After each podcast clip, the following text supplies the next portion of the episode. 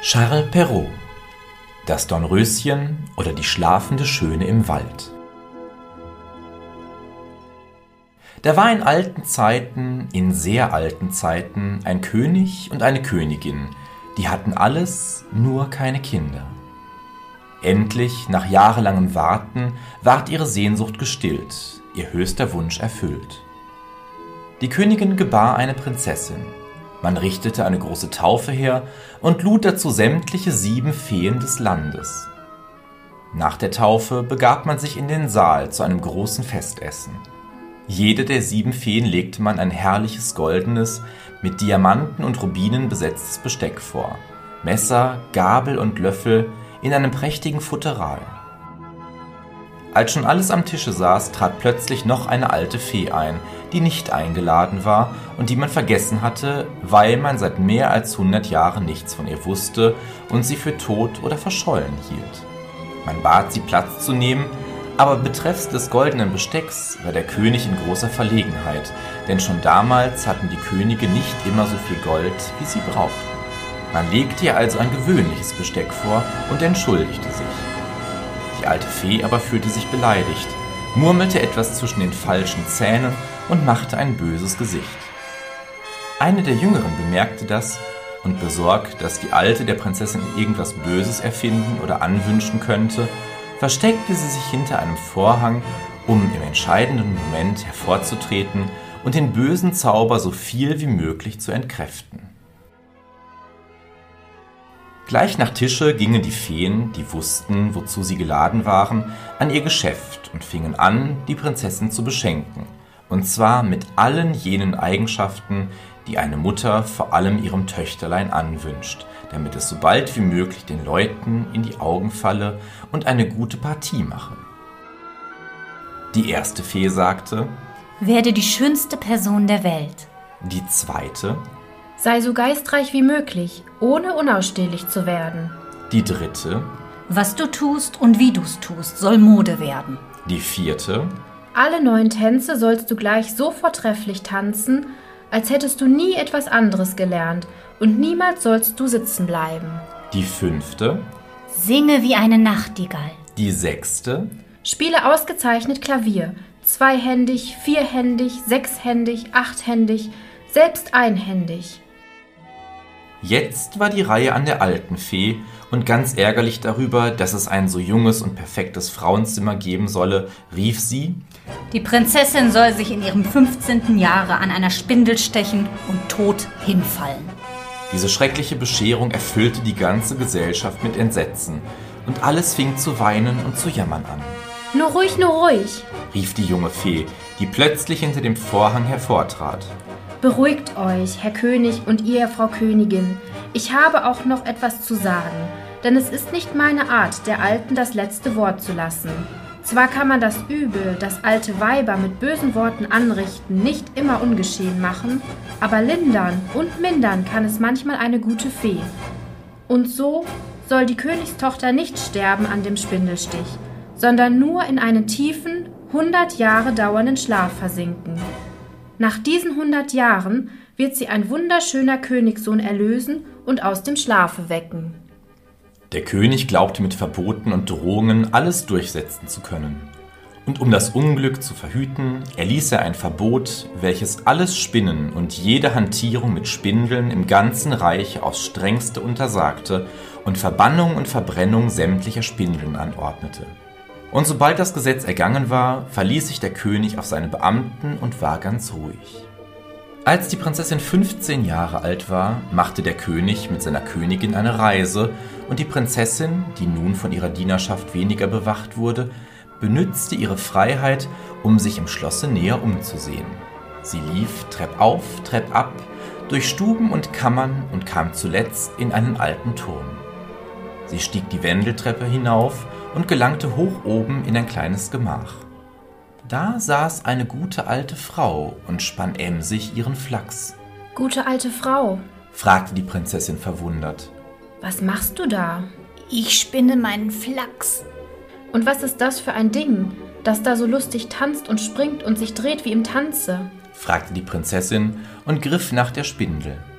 Kaum hatte sie die Spindel berührt, so stach sie sich, fiel hin und sank in einen tiefen, tiefen Schlaf. Und in demselben Augenblicke schlief mit ihr alles ein, was im Schlosse war.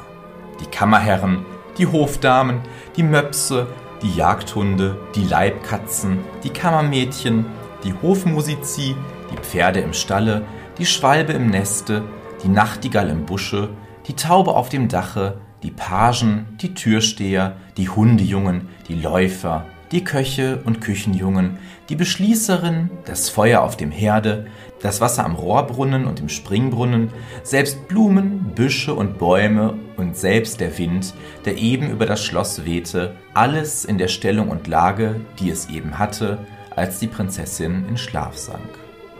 Rings um das Schloss aber begann es zu sprossen, zu wachsen und zu treiben, und bald war es von einer dichten, undurchdringlichen Dornhecke umgeben und um die Dornhecke wiederum wuchs ein gewaltiger, so hoher Wald, dass kaum die Turmspitze des Schlosses und diese auch nur aus weiter Ferne sichtbar blieben. Und Bäume, Sträucher, Dornhecken und Schlingpflanzen aller Art woben und schlangen sich so ineinander, dass in das Schloss gar nicht zu gelangen war und dass man es im Lande nach und nach ganz vergaß. Nur die Sage erzählte noch, dass hinter der Hecke ein wunderschönes Schloss stehe und dass in dem Schlosse eine wunderschöne Prinzessin schlafe. Und diese Prinzessin nannte man nach der Dornhecke, die ihren Schlaf beschützte, das Dornröschen. Die Sage von dem wunderschönen Schloss und der wunderschönen Königstochter lockte viele tapfere Königssöhne herbei, welche den besten Willen hatten, in das Schloss zu dringen und Dornröschen zu erlösen aber sie blieben in der Dornhecke hängen, zappelten sich vergebens ab und starben eines jämmerlichen Todes. Der Weg zum Glücke ist immer ein dorniger und voll von Hindernissen, und noch dorniger und reicher an Hindernissen ist der Weg zur Schönheit, welche erlöst werden, die Augen aufschlagen und die Welt mit ihrem Lächeln und Blick erheitern soll. Jeder hat Lust zu einer solchen Erlösung, aber wenige haben die Kraft, und am Ende nützt alle Kraft nichts, wenn nicht die rechte Stunde gekommen und zur rechten Stunde der rechte Mann. Der rechte Mann aber war ein Königssohn, der gerade hundert Jahre nachdem Dornröschen eingeschlafen war, in die Gegend kam, angeblich der Jagd wegen, in der Tat aber, weil er gehört hatte, dass hier eine große Schönheit zu erlösen und ein herrliches Reich voll Schönheit zu gewinnen sei. Der Wald sah schrecklich aus, und noch erschrecklicher war, was man ihm erzählte. Von den unzähligen Königssöhnen, die in den Dornhecken wie in Schlingen hängen geblieben und sich zu Tode gezappelt. Von den bösen Geistern, die in dem Schlosse umgehen und jeden Eindringling zerreißen sollten. Von einem bösen Riesen, der es bewohne und Kinder und Erwachsene fresse. Aber all das konnte den tapferen Königssohn, der sich für berufen und auserwählt hielt und eine unendliche Sehnsucht nach dem Dornröschen empfand, nicht abhalten. Lieber sterben, dachte er, als ein Ideal nicht erreichen. Er tat, was in solchen Fällen am zweckmäßigsten ist, er ging darauf los. Und siehe da, die fürchterlichen Hecken, die alten Bäume, das Gestrüpp, die dornigen Wände, alles öffnete sich ihm wie weite Flügeltüren, die dienstfertige Bediente vor ihm aufgestoßen hätten. Auffallend war, dass die Hecken und Gesträuche sich gleich hinter ihm schlossen und nur ihn, ihn allein durchließen, während sie vor den Nasen seiner Leute, die ihm folgten, wieder zusammenschlugen, als ob sie sagen wollten, da könnte jeder kommen. Neu ermutigt schritt er weiter, wohlfühlend, dass er vor den anderen etwas voraus hatte und dass ihn eine geheimnisvolle Macht begünstigte. Endlich kam er an ein prächtiges Tor und durch das Tor in einen Hof, dann in einen zweiten Hof, dann an eine große Treppe. Die stieg er hinauf und gelangte in einen Vorsaal, dann in einen Prachtsaal, dann in einen zweiten, dritten, vierten Saal, einer immer schöner als der andere. Überall auf seinem Wege, vom Tor angefangen, standen, saßen, lagen oder befanden sich in den verschiedensten Stellungen des Gehens, Laufens und allerlei Handelns, wie Gefroren, Türsteher, Wachen, Bediente, Hofleute jeglicher Art, zu Fuß, auch zu Ross, alles schlafend. Der Königssohn kümmerte sich nicht um die Menge, ebenso wenig ließ er sich durch die unheimliche Stille, die rings um ihn herrschte, anfechten, obwohl manches gar kurios und schön anzusehen gewesen wäre. wie der Page so schön an dem Türpfosten lehnte oder wie der Efeu sich um das Waldhorn des Jägerburschen geschlungen hatte, wie der Springbrunnen, als wäre er aus Kristall, steif und fest in der Luft stand und andere dergleichen Wunder. Ihn trieb es weiter, und aus den Sälen kam er in die Gemächer, in eine lange Reihe von Gemächern, alle mit Gold, Seide, Zindel, Schnitzwerk, Bildern und allen schönen Dingen geschmückt. Etwas altmodisch, aber recht malerisch und höchst interessant. Er hätte mit einiger Geduld in diesen Gemächern allerlei lernen können. Aber er hatte etwas Besseres zu tun, als altes Zeug zu studieren. Er wollte die Schönheit sehen mit Augen. So wanderte er weiter, bis er in eine vergoldete Schlafkammer trat, und da bot sich ihm ein Schauspiel dar, wie er dergleichen nie gesehen. In einem Bett, dessen Vorhänge ganz zurückgezogen waren, lag Dornröschen, frisch und gesund und schön wie Milch und Rosen. Es ging ordentlich ein Glanz von ihr aus, der das ganze Zimmer mit Licht erfüllte. Ihre Brust hob sich sanft wie in leisem Schlummer, ihre Lippen lächelten und bewegten sich, als wollten sie etwas recht Angenehmes sagen. Der Königssohn stand wie verzaubert und wusste nicht, was beginnen. Endlich aber, nachdem er wohl eine Viertelstunde so im Anschauen des herrlichen Bildes dagestanden, fasste er sich, beugte sich zu ihr herab und drückte auf ihre Lippen einen herzhaften Kuss. Dornröschen war erlöst. Sie tat, als wüsste sie gar nicht, auf welche Weise sie erlöst worden, blinzelte eine Sekunde lang und schlug dann endlich die Augen ganz auf, die schönen, großen, blauen Augen. Dann sagte sie, indem sie die Hand vor den ein klein wenig gähnenden Mund hielt, oh, Sie sind es, mein Prinz. Sie haben recht lange auf sich warten lassen, mein Prinz. Man konnte nicht angenehmer ausgezankt werden, und in der Tat war der Prinz ganz entzückt von dem Vorwurf, von dem vornehmen Gähnen, von ihrer schönen Hand, von ihren Augen, kurz von allem, was er sah, hörte, fühlte. Und er überlegte es nicht lange, sank vor ihr aufs Knie und erklärte ihr seine Liebe, was umso schöner klang, je ungeordneter, verwirrter es zum Vorschein kam. Mittlerweile war, als Dornröschen die Augen aufgeschlagen, auch das ganze Schloss und alles, was mit ihr eingeschlafen, wieder erwacht, wie es sich für eine gute Dienerschaft ziemt. Jedermann ging an sein Amt und an seine Pflicht. Da aber die Herzen der Hofleute nicht so beschäftigt waren wie das Herz ihrer Herrschaft, machten sich ihre Magen, die hundertvolle Jahre gefastet hatten, desto empfindlicher geltend. Sie bellten förmlich vor Hunger, und die erste Hofdame war so hungrig wie der letzte Schweizer und Hundejunge, und sie stürzte ins Gemach der Liebenden und verkündete, dass die Suppe aufgetragen sei. Der Königssohn half Dornröschen, deren Glieder noch immer etwas eingeschlafen waren, aus dem Bette.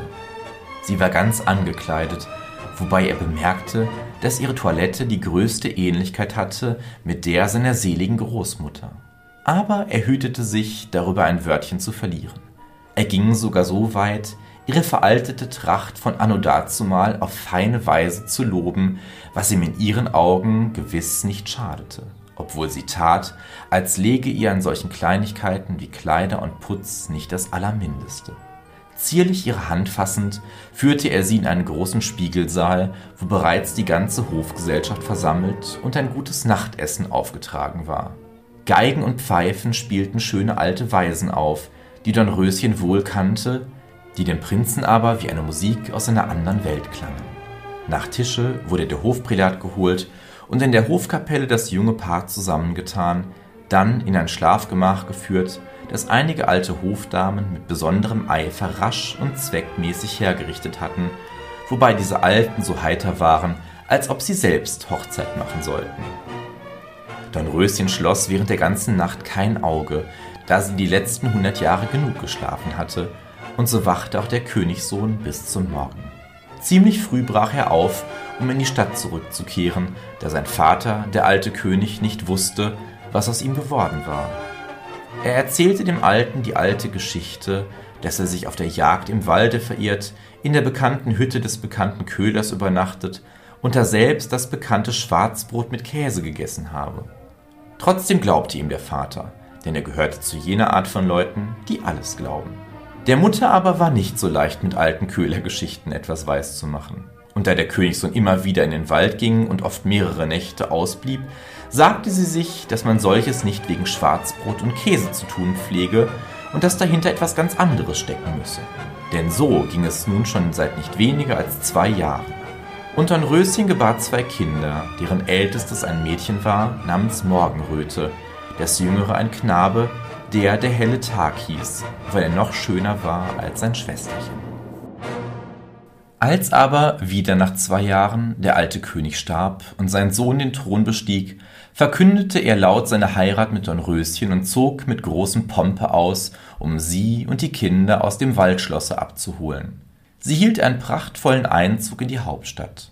Glockengeläute, Kanonendonner, Blumen, Triumphbogen, weißgekleidete Jungfrauen, viele Soldaten, alles war da.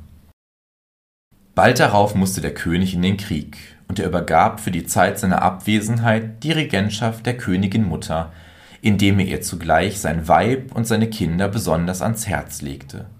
Sie versprach alles Gute. Aber kaum war der König abgezogen, als sie schon dann Röschen mit ihren Kindern aufs Land schickte, in ein Landhaus, das mitten im düstern, düstern Walde lag. Dort dachte sie, ihre böse Lust auf leichtere und unentdeckte Weise büßen zu können. Nach einigen Tagen folgte sie, und eines Abends sagte sie zu ihrem Haushofmeister Morgen zum Mittag will ich die kleine Morgenröte verspeisen. Ach, Majestät, schrie der Haushofmeister erschrocken. Ich will es, ich geruhe es, rief die Königin in einem Menschenfresserton, der zugleich besagte, und dass die Soße ja recht gut sei. Der arme Mann sah ein, dass hier nicht zu spaßen war, nahm sein großes Messer und stieg hinauf in das Zimmer der kleinen Morgenröte. Das gute Kind war eben vier Jahre alt, sprang und lachte und warf sich lachend an seinen Hals und fragte ihn, ob er Zuckerwerk mitbringe. Er fing zu weinen an, ließ das Messer fallen und lief in den Hof und schnitt einem kleinen Schäflein den Hals ab und machte eine so gute Soße dazu, dass die Königin versicherte, ihr Lebtag nichts Besseres gegessen zu haben. Die kleine Morgenröte trug er in seine Wohnung im Hinterhofe und übergab sie seiner Frau, dass sie sie gut verstecken möge. Nach acht Tagen sagte die böse Königin wieder Heute Abend will ich den kleinen hellen Tag verspeisen. Diesmal erwiderte der Haushofmeister nichts. Er dachte sich nur Wart, dich betrüge ich wie das erste Mal.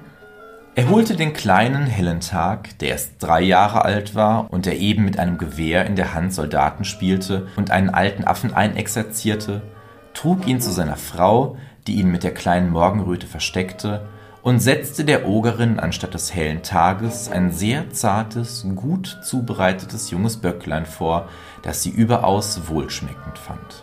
Bis dahin ging alles gut. Aber eines Tages sagte die Königin zum Haushofmeister ich will die Königin selber fressen. Und zwar in derselben Soße wie die Kinder. Jetzt war guter Rat teuer.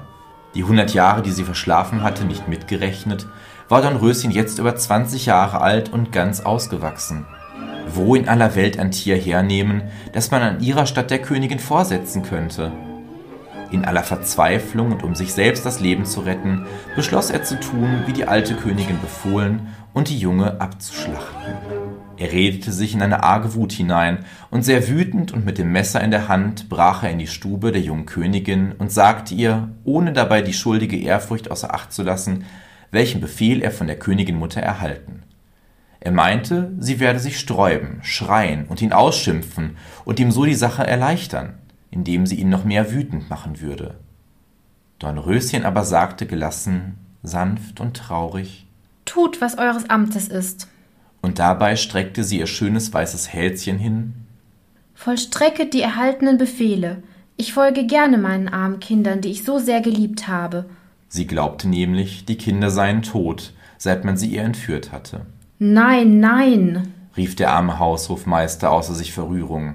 Nein, ihr sollt nicht sterben, und eure Kinder sollt ihr auch wieder haben, denn ich habe sie versteckt, und die Alte soll statt eurer ein Reh zu fressen bekommen. Sofort brachte er sie zu ihren Kindern, überließ sie ihrem Glücke und eilte, ein Reh herzurichten, das die alte Königin mit demselben Appetit verspeiste, als ob es das appetitliche Dornröschen selbst gewesen wäre. Nun alle ihre Gelüste gestillt und keine Morgenröte, kein heller Tag, kein Dornröschen mehr zu haben waren, fühlte sie sich befriedigt und ohne Furcht vor dem König, dem sie weismachen wollte, die hungrigen Wölfe hätten sein Weib und seine Kinder gefressen. Eines Abends, da sie wie gewöhnlich im Hofe herumschnüffelte nach frischem Fleische, hörte sie mit einem Mal aus einem unterirdischen Gemache die Stimme des kleinen hellen Tag, der da weinte, weil ihn die Mutter züchtigen wollte, und die Stimme der kleinen Morgenröte, die für ihr Brüderchen um Verzeihung bat.